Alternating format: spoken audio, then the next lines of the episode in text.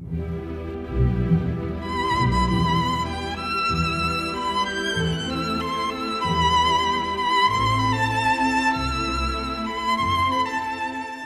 姐姐的读书时间，继续阅读《人生的枷锁》上。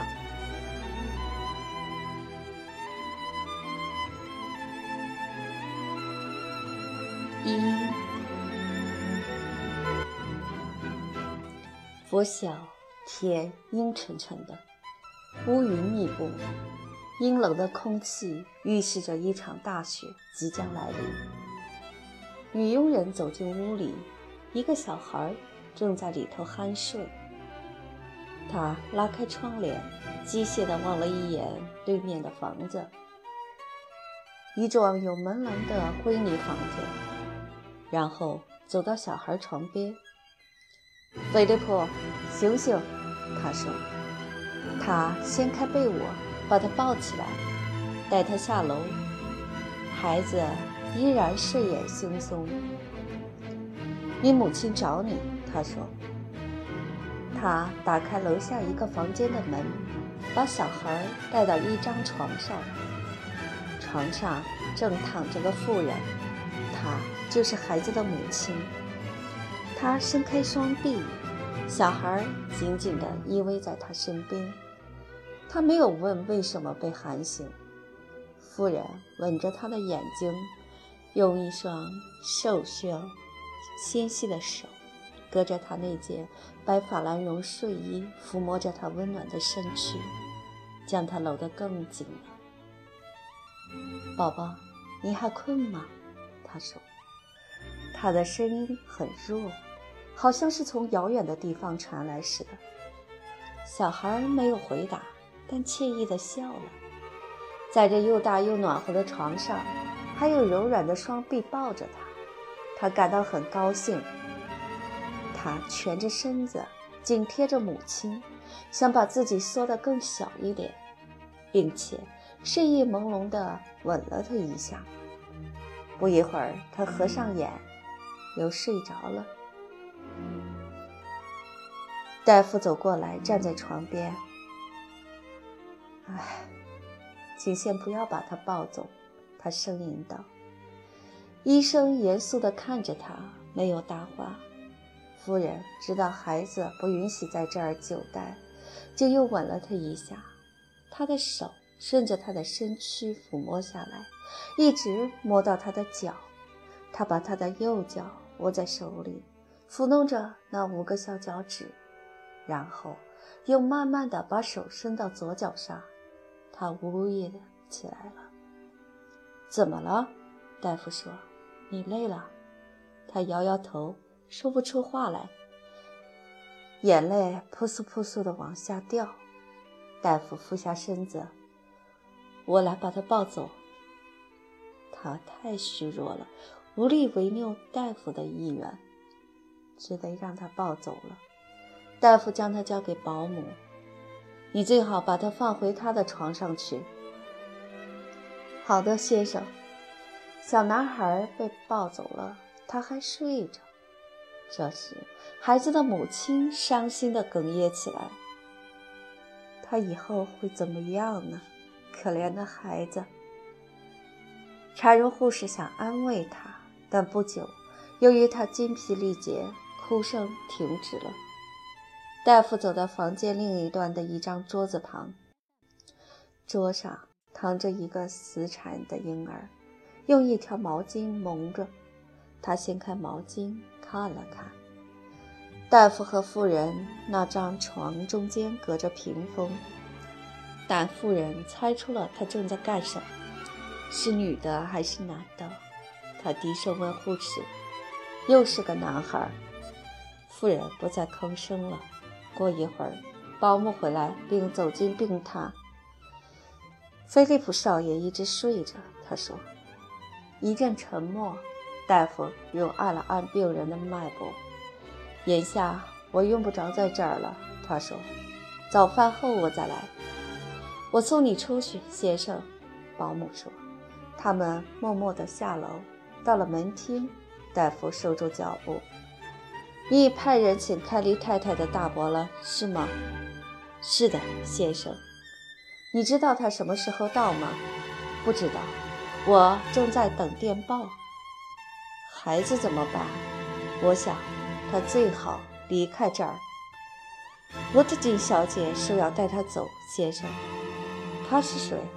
孩子的教母，先生。你看，凯莉太太还能好吗？大夫摇了摇头。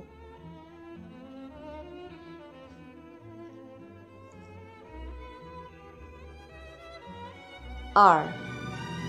一星期以后，菲利普坐在翁斯洛花园街沃特金小姐家的会客室的地板上。只有他一个是小孩，他习惯自己玩耍。房间里充塞着家具，每条长沙发有三个坐垫，每张扶手椅也有一个坐垫。他把这些统统的搬过来，借助几张轻便易于搬动的。镀金靠背椅筑了一个灵巧的洞穴，他可以把自己藏在洞里，不让潜伏在帘子后面的红印第安人看见。他将耳朵贴近地板，倾听水牛群在大草原奔跑的声音。不久，听见门开了，他屏住呼吸，以便不被发现。但是，一只有力的手拉开一张椅子。坐垫便纷纷落下。你这淘气鬼，沃特金小姐要生气的。你好呀，艾玛，她喊道。保姆弯下身去吻她，然后拍打坐垫的灰尘，将它们一一放回原处。我要回家吗？他问。是的，我是来接你回去的。你穿上了新衣裳。这是一八八五年。她穿着裙撑，她的长袍是黑丝绒的，窄袖斜肩，裙子上是有三个大荷叶边，头上戴着鹅绒饰带的黑色女帽。这时她犹豫着，因为她所期望的问题孩子没有问，她不能按事先准备好的话回答。你不想向你妈妈请安吗？他终于说：“哎呀，我忘了，妈妈身体好吗？”这下他心中有数了。你妈妈身体很好，也很快乐。哦，我很高兴。你妈妈已经去了，你再也见不到她了。菲利普不懂他的意思。为什么？你妈妈上天堂了。他开始哭开了。菲利普虽然还不大明白，也跟着哭了。艾玛是个身材高大的女人，金黄色的头发。宽阔的面容，他是德文郡人。尽管他在伦敦帮佣多年，但仍乡音未改。眼泪更激起了他的情感。他把这孩子紧紧地搂在怀里，同时依稀觉得这孩子可怜，因为他被夺走了世间唯一没有私心的母爱。现在只好把他交给陌生人，这太可怕了。过了一会儿，他重新恢复了平静。你伯父威廉在家里等着见你呢，他说。去向沃特金小姐道别，我们就回家了。我不想说再见，他回答说，本能的不想让人看到自己在哭鼻子。那好，上楼拿你的帽子去。他取了帽子，下楼时，艾玛已经在门厅等候了。他听见了餐厅后面的书房里有人谈话，便停了下来。他知道沃特金小姐和她姐姐正和朋友谈话。他才九岁，这似乎感到，要是他闯进去的话，他们只会替他难过的。我想，还是应该和沃特金小姐说声再见。你最好去说一声，艾玛说。你先进去告诉他们一下，他说。他想充分地利用这次机会。艾玛敲敲门，走了进去。他听到他说：“菲利普少爷想和你道别，小姐。”谈话突然停了下来。菲利普一瘸一拐地走进去。Henry Earth Watson 是个健壮的女人，脸色红润，染了发。当时染发是要引起闲话的。记得教母刚改变头发颜色时，他在家里已听到过许多闲话。他和姐姐住在一起，他姐姐已乐于天命，安度晚年了。另外两位来访者是菲利普不认识的太太，他们好奇地打量着他。我可怜的孩子，沃特金小姐说道，张开了双臂。她呜呜地哭开了。菲利普现在懂得为什么他没有进去吃午饭，为什么他穿一身黑衣服，泣不成声。我得回家了，菲利普终于说道。他从沃特金小姐怀里挣脱出来，他又亲了亲她，然后他又去向他姐姐告别。一个陌生太太问可不可以吻她，他郑重其事地点头同意。虽然他哭了，却因自己激起这么大的哀痛而感到高兴。他本想再逗留一会儿，以引起更多的同情，然而又觉得他们希望他启程，便推说艾玛正等着他。走出了房间，艾玛一下楼，正和地下室一个朋友谈话。他就在楼梯平台等他，还听到亨利·厄特沃特金说。他母亲是我最好的朋友，想起他的去世，真是我受不了。你本不该去送葬的，亨利·尔特。他姐姐说：“我知道你去了会伤心的。”接着，一个陌生的太太说：“可怜的孩子，你想他在世界上孤苦伶仃的，太可怕了。我看到他还跛脚呢，可不是，他有只脚天生畸形。”他母亲对此十分发愁。艾玛回来了，他们雇了一辆小马车。艾玛把地址告诉了车夫。三，他们来到凯利太太去世的那所房子，它坐落在克辛顿诺丁希尔门和哈斯特里特大街之间的一条僻静体面的街上。艾玛把菲利普领进客厅，他伯父正在给已送来花圈的人写感谢信。有个花圈因没赶上出殡，还搁在门厅桌上的一个纸板箱里。菲利普少爷来了，艾玛说。凯利先生慢慢地站起来，和孩子握了握手，然后想了一下，又弯下腰，闻闻孩子的前额。他中等身材。已开始发福了，长长的头发往后梳，借以盖住头顶秃去的部分，胡子刮得精光，五官端正，可以想象他年轻时是英俊的。他的表链上还挂着一个金十字架。现在你要和我住在一起了，菲利普。卡利先生说：“你愿意吗？”两年前，菲利普出了水痘后，也曾被送到那儿，但那地方给他留下的记忆，与其说是有伯父和伯母，倒不如说只有一间顶楼和一座大花园。愿意，你必须把我和你路易萨伯母看作自己的父母。孩子的嘴巴有点打颤，他红着脸没有回答。你亲爱的母亲把你托付给我照料了。凯利先生不善辞令。当霍希蒂死临终时，他马上赶来伦敦，一路上不考虑别的，光想：假如他的去世迫使他肩负起照顾他儿子的重任的话，将给他的生活带来麻烦。他已年逾半百，结婚也已经三十年，但妻子不生育。他不期望家里突然冒出一个小男孩来。说不定还是个吵吵闹闹、粗野无礼的孩子呢。再说，他对这个弟媳从来就没有什么好感。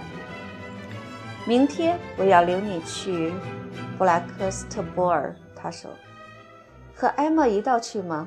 孩子把一只手放进艾玛手里，他将她紧紧攥住。恐怕艾玛得离开你了，凯利先生说。我要艾玛和我一起走。菲利普哇的一声哭开了，艾玛也忍不住哭了。凯利先生无可奈何地看着他们。我想，最好让我和菲利普少爷单独待一会儿。好的，先生。尽管菲利普抱住他，他还是轻轻地挣脱出来。凯利先生把孩子放到自己的膝上，搂住他。别哭，他说：“你已经不小了，可以不用保姆了。我们得设法送你上学呢。”我要艾玛和我一起走。小孩重复道：“那太花钱了，菲利普。你父亲没有留下多少钱，不知道现在还剩多少呢。每花一分钱都随便不得。”凯利先生前天还拜访了家庭律师。菲利普的父亲是个有名的外科医生，他在医院里担任的各种职务，表明他在医学界颇有地位。因此，当他因血液中毒猝然去世，人们发现他给妻子留下的财产不外乎他的人寿保险金和初令他们在布鲁顿街的房子所能收到的房租时，都感到意外。这是六个月前的事。凯利太太当时身体已经十分虚弱，又发现自己怀孕，一时不知所措。一有人要租那座房子，就答应了。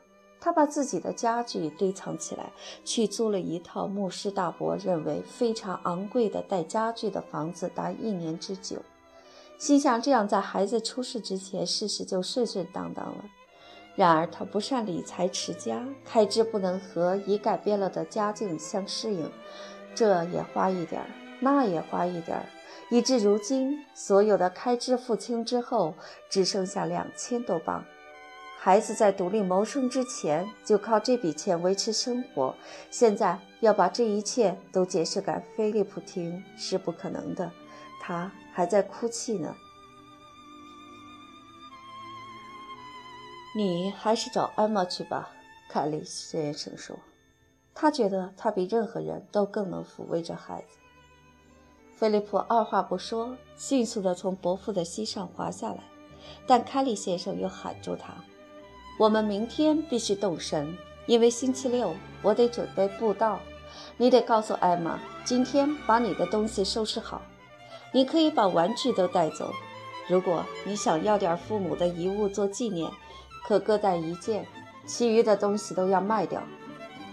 菲利普溜出了房间。凯利先生不习惯伏案工作，现在又怀着一肚子怨气继续写感谢信。桌上的另一边有一叠账单，这些账单使他特别恼火。有一张显得特别荒唐。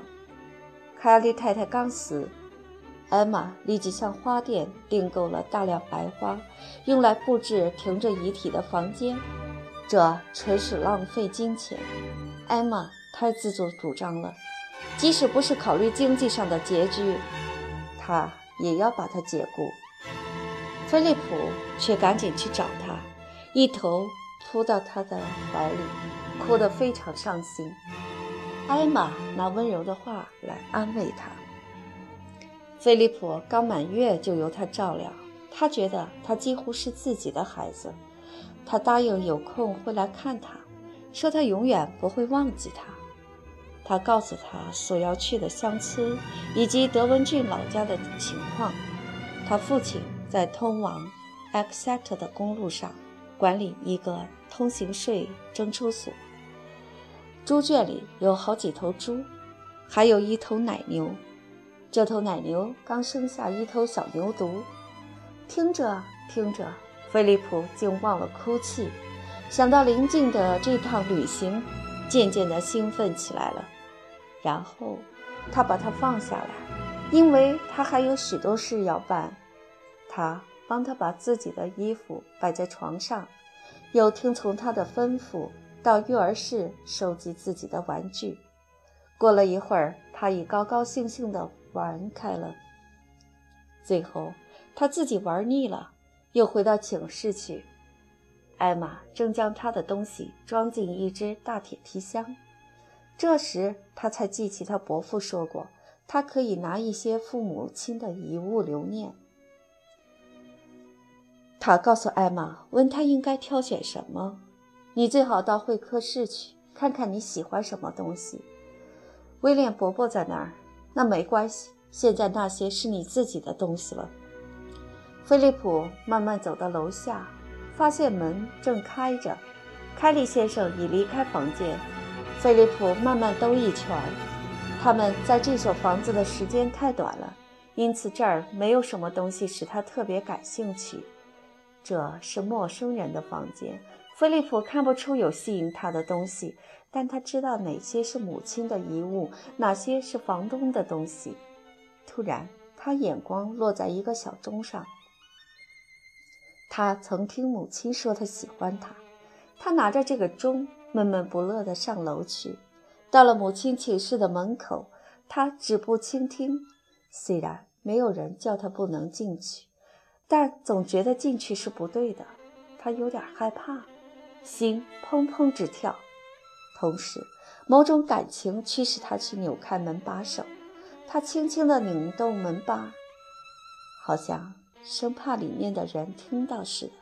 他慢慢将门推开。在没有勇气进去之前，他先在门口站了一会儿。他现在不害怕了，但这儿似乎有点陌生。他随手将门关上，百叶窗关着。在一月午后清冷的阳光下，屋里显得很昏暗。凯莉太太的梳妆台上放着发刷和手镜，一只小盘里放着发针。壁炉架上放着一张他自己的照片和他父亲的照片。以往母亲不在房间时，他也常在这房间，可现在似乎有点异样。椅子的样子也有些特别，床铺得好好的，像是当晚有人要在那里睡觉似的。枕头上有一只套子，里面还放着一件睡衣。菲利普打开一个装满衣服的大衣柜，一脚跨进去，张开双臂，尽可能多地抱一抱衣服，将自己的脸埋进这堆衣服中。它们还散发着母亲用过的香水味儿。然后他把抽屉统统打开，里面塞满了母亲的东西。他望着这些东西，衬衫中夹有薰衣带，香气袭人。房间的陌生气氛消失了，他仿佛觉得母亲刚出去散步，他马上就会回来，而且会上楼和他一块用茶点。他依稀可以感觉出母亲印在自己嘴唇上的吻。他再也见不到他了，这不是真的，这怎么可能呢？他爬上床去，将头靠在枕头上，一动也不动地躺在那儿。